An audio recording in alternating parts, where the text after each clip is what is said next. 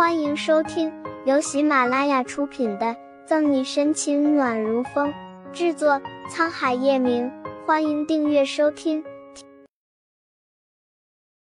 第八百二十二章，快去墓园看看吧。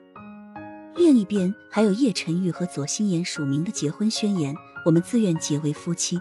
从今天开始，我们将共同肩负起婚姻赋予我们的责任和义务，上孝父母，下教子女，互敬互爱。互信互勉，互谅互让，相濡以沫，钟爱一生。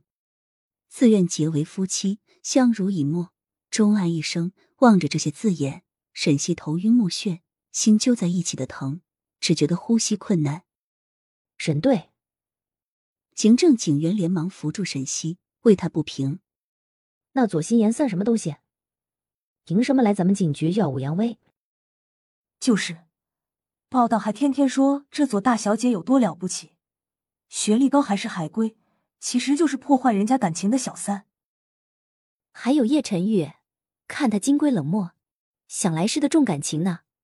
职责就是一个陈世美，这么对待沈队，直乱中气。我呸！虽然请帖不是左心言亲自送来的，但大家都站在沈西这一边。对传闻中冷艳高贵、品德善良的左氏大小姐讨伐不已，就连国民老公叶晨宇也被吐槽的不轻。这事就此作罢，大家都快去忙吧。重新把请帖递给行政警员，若无其事的转身进自己的办公室。仔细看的话，会发现他挺直的脊背微微颤抖。沈队。这时门口传来方初明的喊声：“怎么了？”练回心神，沈西回过头，看着匆匆忙忙的方初明，歇了口气。方初明缓过神来，喘着粗气：“沈队，你你快去墓园看看吧。小维这两天都在那，不吃不喝，话也不说。顾父、顾母和谭父、谭母都快急死了。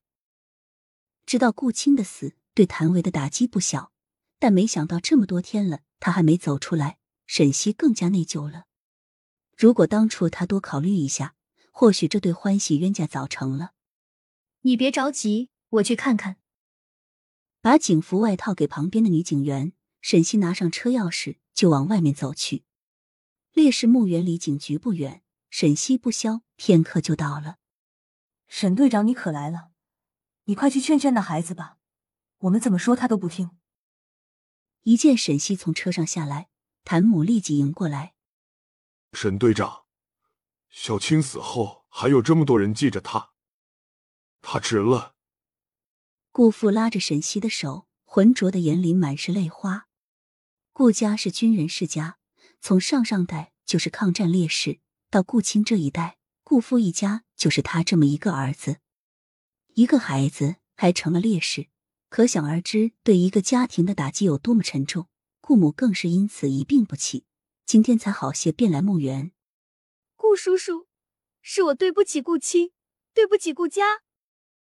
顾家人都理解，让沈西的内疚感更深。顾母泪水都哭哭合了，在侄女的扶持下，踉跄着步伐过来，拍着沈西的手背：“沈队长，小维是个好孩子，他对小青的情谊我们都看在眼里，但不能耽误他。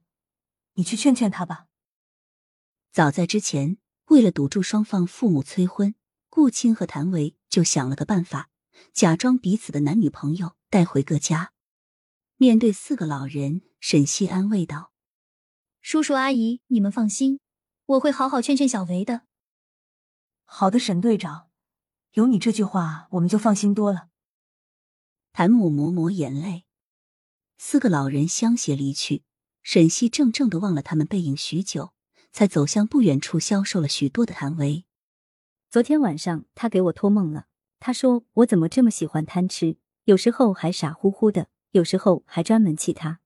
许是听见沈西的脚步声，谭维喃喃自语着，像是对沈西说，又像是对自己说。可能很久没说话，伤心过度，谭维的声音不像以前那样空灵清脆，透着沙哑。梦里他浑身是血，拉着我的手说。说他爱我，还问我是不是是不是很讨厌他？